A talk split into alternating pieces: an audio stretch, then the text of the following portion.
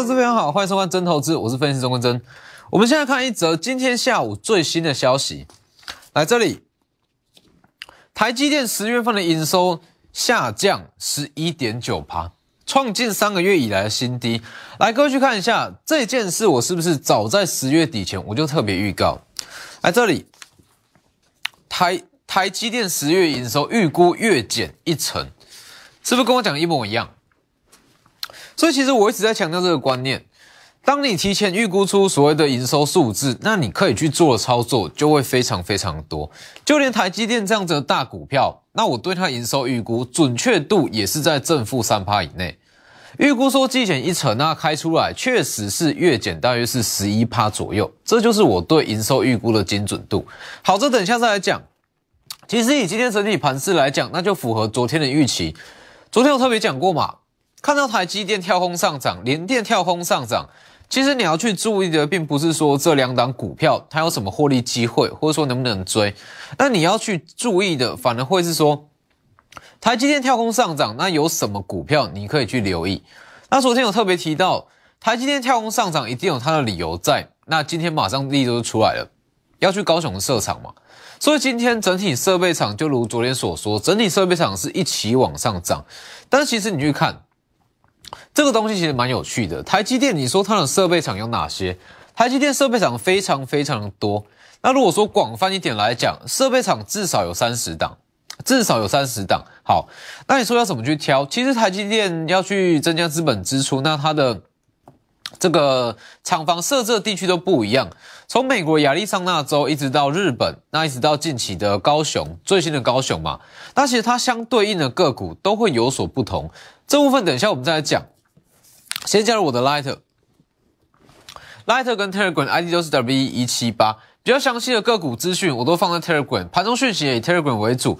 那在里面你会发现到有非常多类似这样子的预估。台积电十月营收，这呃月减是十一点九趴，那它是今天十一月十号一点半哦，一点半过后才公布，但是我早在。我早在大约是十个交易日前，那我就有公开预告嘛。台积电营收会季减一成以上，呃，月减一成以上。其实这个东西能去做多少操作，那我相信大家都懂。如果可以提前出估出一档股票的营收跟它未来的数字，其实可以去做操作非常非常多。包括像之前三零三五的智源，智源为什么我们有办法在一百出头九月底就开始买好，把它布局好？因为我预估出智源的营收非常漂亮。第三季营收预估是季增三成以上吧，先买好开出来，符合预期，往上拉几乎是一倍。所以其实营收预估，那在未来的行情会越来越重要。就像我在上周所强调的，这一段行情，其实说这一段行情过后。当全指股拉完，那会轮到一些中小型股开始涨。那这些中小型股，因为之后会进入所谓的利多空窗期。那当指数进入所谓的利多空窗期，它会去吃所谓的营收数字。那尤其是说，像上周所提过的，其实，在年底，那最想去拼绩效的，绝对不会是你。最想拼绩效的，会是基金经理人。基金经理人要去拼绩效，他需要找到一档。哦，可能会说像致远一样，会有极端涨势的个股。那要出现这样子极端涨势的个股，第一，它需要有数字，有数字它才能够配合券商的报告出来去推升股价，吸引到一些外围的买盘进场。所以其实，在后续的行情，营收数字会变得越来越重要。好，那稍微去看一下，其实，在这一段行情以来，那我会认为，全指股开始休息，真正的行情才会开始启动。所以我认为，对于中小型股来讲，行情是从这里才开始起涨。其实大家可以去看一下这一段行情，指数虽然是涨了大约是五百点以上，五百点到六百点，但是对于一般的投资人来讲，其实从上周五一直到本周三今天，那大家对于整个指数，虽然说看着它一直在涨，但是其实操作的心态是有一点点的意兴阑珊。那主要是说，虽然指数是涨了这么的。呃，这么大量涨点，大约是五百到六百点吧。但是这一段行情，指数全部都集中在全指股上面涨点。那当涨点集中在全指股上面，也代表说，其实对于一般投资人来讲，他身上呃，他这个持股的感受不会到这么的明显，因为多数投资人还是以买中小型股为主。那当所有涨点都集中在全指股上，会变成说，看到指数一直在创高，一直在往上涨，那手上持股就不动。那持股不动，因为变成说有一点心急，那想要去买一些强势股票，结果去追一些旧有的强势股，一追马上又套在高点。所以其实在这几天的行情来讲，那我把它称之为是指数的陷阱。你看指数会觉得不错，但实际上盘面的结构并没有想象中的好。那真正的行情是在这个时间点才开始，因为其实今天不管是台积电、联电，还联发科之前比较强势的全指股，今天又开始回档。所以其实如果你说好指数涨了五百点，那你却没有跟上，觉得说好像对于行情无感，那我跟你说不用担心，这个时间点全指股休息，真正的行情才会开始启动。那其实，在整个十一月份下旬一直到二零二一年底，那我会觉得它的整个涨势会变得比较凌乱。就像我讲的，其实十一月十五号过后。第三季的季报跟十月份的月报会全数公布完毕，那这个时候市场会面临一段说比较长时间的空窗期啦。那这段空窗期，那我认为会是去布局明年有机会成为族群之王的股票。什么叫族群之王？其实就像我昨天所讲的，台积电它在进入下一个进程，从七纳米到五纳米，它酝酿出一档万润。啊，万润股价从大约是三开头，一直到一百五，接近两百元，它会出酝酝酿出一档比较偏向是族群中的大标股。那这次也不例外，尤其是说，其实台积电在五纳米这部分卡了也是很长一段时间。那如果说它明年要出去冲刺三纳米，那我跟你说，它一样会去酝酿属于三纳米的新标股。所以你去看台积电。台积电，我认为说当指标就好，你要去操作，就以长期投资的角度来看。好，以台积电来讲，昨天有讲过嘛？看到台积电跳空上涨，你要去留意相关的设备股起涨。其实我觉得说这个现象是还蛮有趣的。你去看昨天，昨天台积电非常强势，但是很少人在跟你讲台积电，因为大家找不到利多，找不到台积电的利多，不知道说为什么它会跳空上涨。但实际上，昨天台积电的跳空。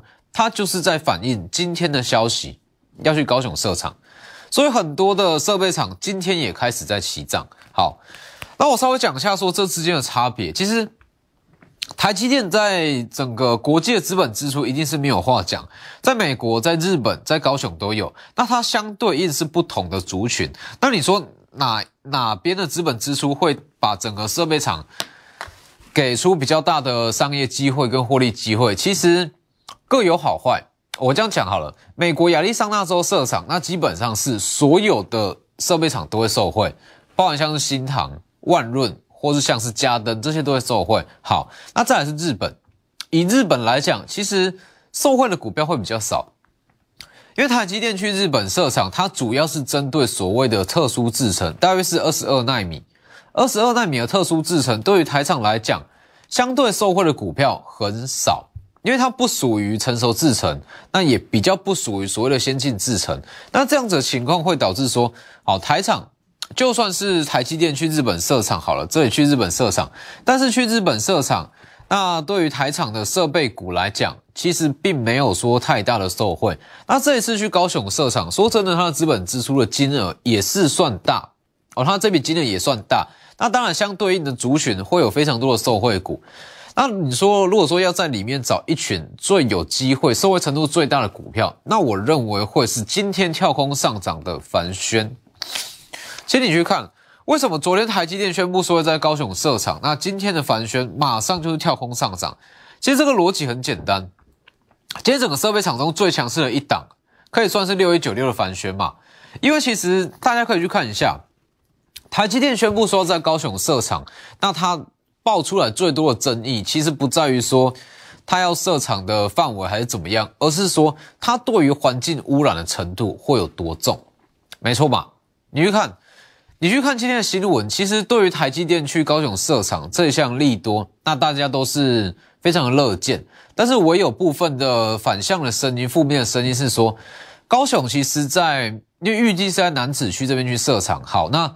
南子区其实已经非常多的所谓的重工业。那重工业代表说，不管是对于环境污染哦、水污染，还是说空气污染都非常严重。那如果再加上这么大间的台积电，它会让整个高雄的环境那变得说比以往还要差。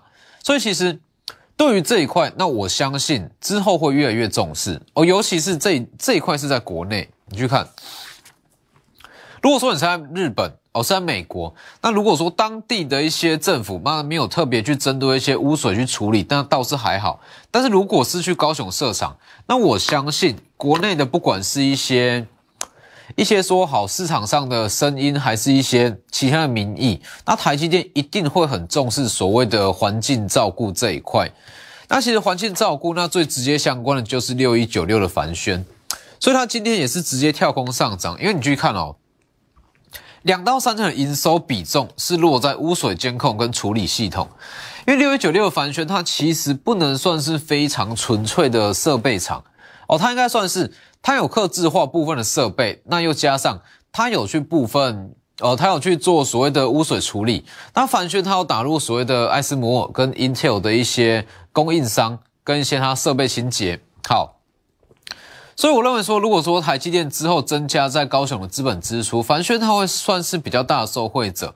那目前其实凡轩它的在手订单是大约是五百亿元左右。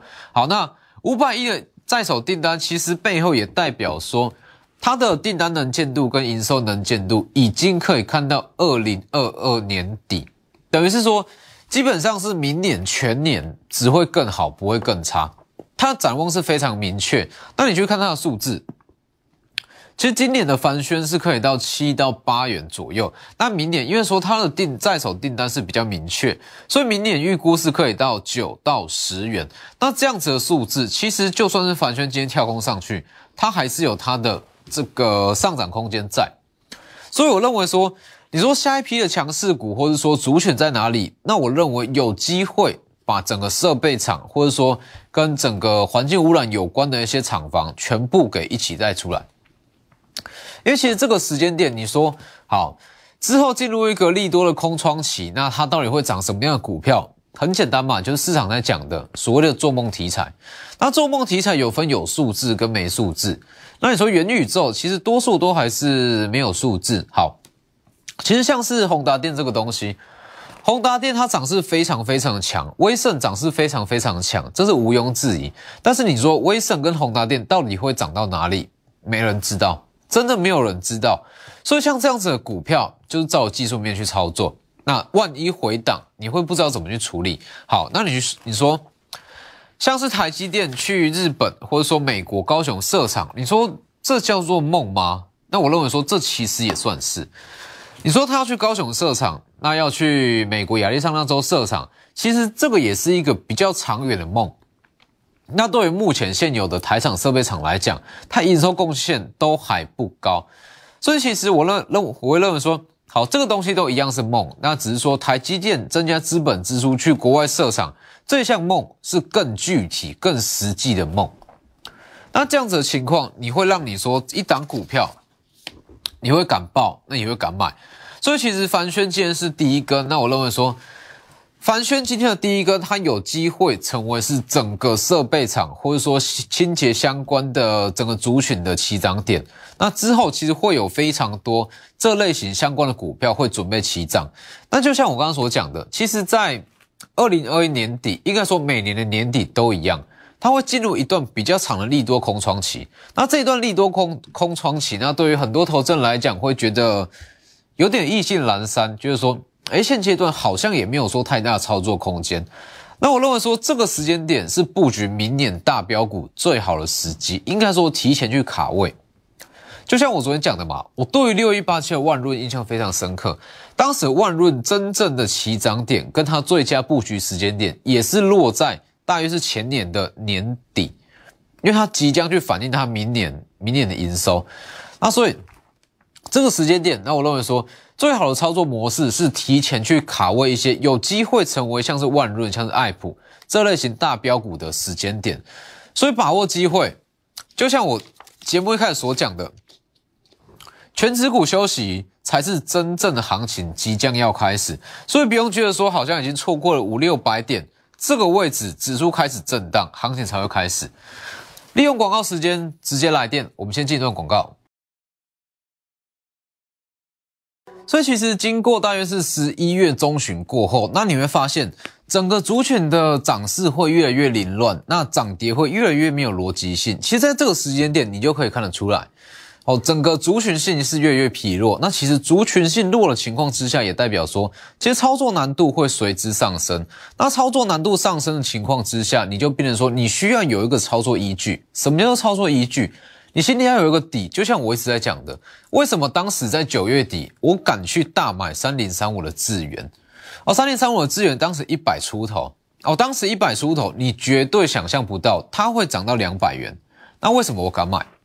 其实这些靠的全部都是营收的预估哦。对于未来营收的掌握度，你说你如果知道智远它的营收在第三季会季增三成以上，甚至创下历年来的新高，你会不会买？绝对会。那如果你知道爱普它在十月的营收，第三季营收会这么的亮眼，你敢不敢在它分割之前去大买？甚至是说冒着十多个交易日没办法交易的风险下去大买，而且还留仓？你绝对敢，因为你心里有个底，你知道说它的营收数字可能会怎么走、怎么开，所以你去看台积电，来这里，从十月二十七号我开始公开预告，特别预告台积电十月份的营收预估月减一成，十二月呃十月二十七号公开预告，今天十一月十号。台积电正式公告，十月的营收是月减十一点九趴，创三个月新低，是不是？我在我的 Lighter 跟 Telegram 里面全部都有公开预告，大家可以自己加入去看。其实对于台积电这么大间的股票，营收预估都有办法到这么的精准，预估月减一成，开出来月减十一趴。对于台积电这样子的股票，它的精准度都可以到这么高，其实也代表说其他的中小型股。难度是更低，因为其实这个东西是这样：当它的营收数字越大，甚至说它的订单量越大，你会越难去估计。你说一些小型股，说股本只有说三到五亿，或者说十亿以下小型股，这类型的小型股，说真的，它营收不难去估计。但像台积电这种股票，营收非常难估计。所以其实连台积电这样子的股票，都有办法提前十个交易日把它预告出来。代表说，我对于营收的掌握度算是非常非常之高。那营收掌握度高，其实在一个大多头行情中，也许你看不出有什么说特别厉害的地方。像是今年上半年，今年上半年没有人在管什么营收哦，股票强势股追进去就对了，没有错嘛。今年上半年那跟去年的行情，大型的资金的行情都是强势股追进去准没错。但其实后续的行情，就像我讲的，后续的行情它已经即将进入所谓 Q E 的尾声。那 Q E 的尾声代表说，市场资金量没有办法像今年的上半年跟去年一样这么的大。那在资金有限的情况之下，不管是法人、中实户、丙种、寿险资金这些大资金，它一定会去锁定所谓有营收的数字去做，是吧？所以其实我一直在强调这个东西，很多人会说。哎，是不是有营收股票就会涨？还是说数字好它就一定会动吗？其实也不见得，而是说营收跟数字这个东西，它是一个媒介，它会吸引到法人资金的进场。不然你说好像是法人哦投信啦，或者说一些品种，或者说寿险，动辄几十亿，它不可能说技术面转强就把几十亿投入这样股票，不可能，一定是靠着说营收预估那下去做。预判那跟提前布局，所以关于说营收预估，在接下来两个月，那会变得说越来越重要。那其实，在接下来两个月，第一就是刚刚所讲的，它很多的股票，它会提前去反映明年预计会出现的大力多，就像是这个低轨卫星。低轨卫星其实近期很多的股票还是持续在上涨。那整个低轨卫星族群中最强势的是，同时拥有所谓的做梦题材，那它又有数字的股票，它会显得更强。像是三三零五的深茂。所以其实我认为说，在这个时间点，那整个题材会比较混乱。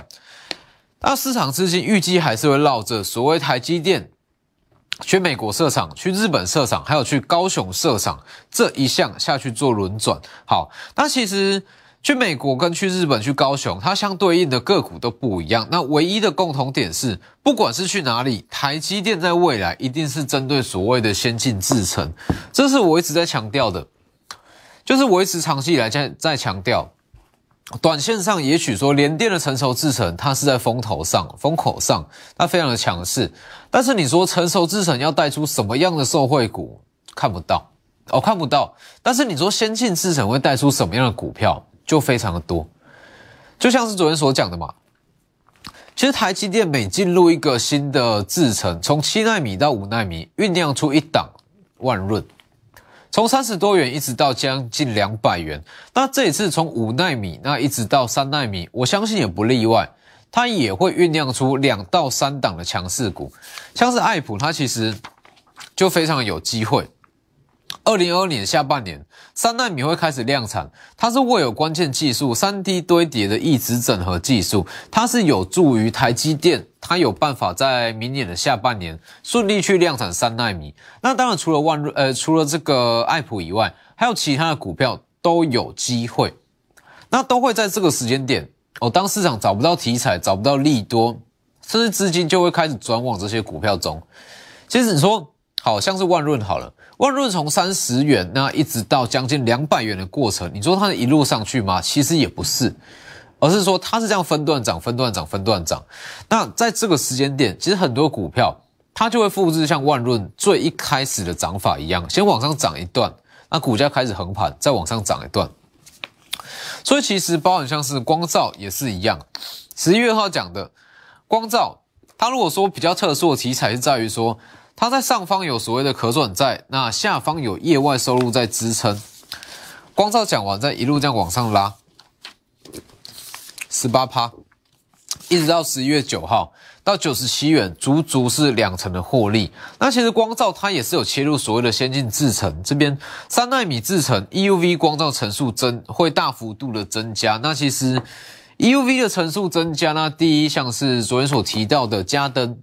跟今天的凡轩还有光照，它都是很直接的受惠者，所以你看近期的涨势才会这么的强。所以其实从这几个现象，你就可以发现到，目前的市场资金已经开始在转往所谓明年的题材，而且明年的题材不是说像元宇宙，元宇宙其实我一直以来都认为说它可以去做短线，但是它没有办法让你的资金不会放大，一旦放大稍微出现震荡，你绝对会抱不住。因为你心里没有一个底。哦，所以今天六一九六的凡轩今天是起涨的第一根。那当然，我首要的重点不在于说凡轩，而是说凡轩今天的第一根，它预计会把整个包含像是污水监控，或是说其他设备厂的涨涨势，同时间把它带出来。那这个时间点就会一档一档下去轮流做操作。那当然还有这一档新贵版的台积电。新贵版的台积电，它在近期涨幅也是非常不错。那利用这几天如果有回档，一样会带大家去进场，直接来电或者说私讯我的 Light。今天节目就到这边，立即拨打我们的专线零八零零六六八零八五零八零零六六八零八五。摩尔证券投顾钟坤真分析师，本公司经主管机关核准之营业执照字号一零九金管投顾新字第零三零号。新贵股票登录条件较上市贵股票宽松，且无每日涨跌幅限制。投资人应审慎评估是否适合投资。本公司与所推介分析之个别有价证券无不当之财务利益关系。本节目资料仅供参考，投资人应独立判断、审慎评估并自负投资风险。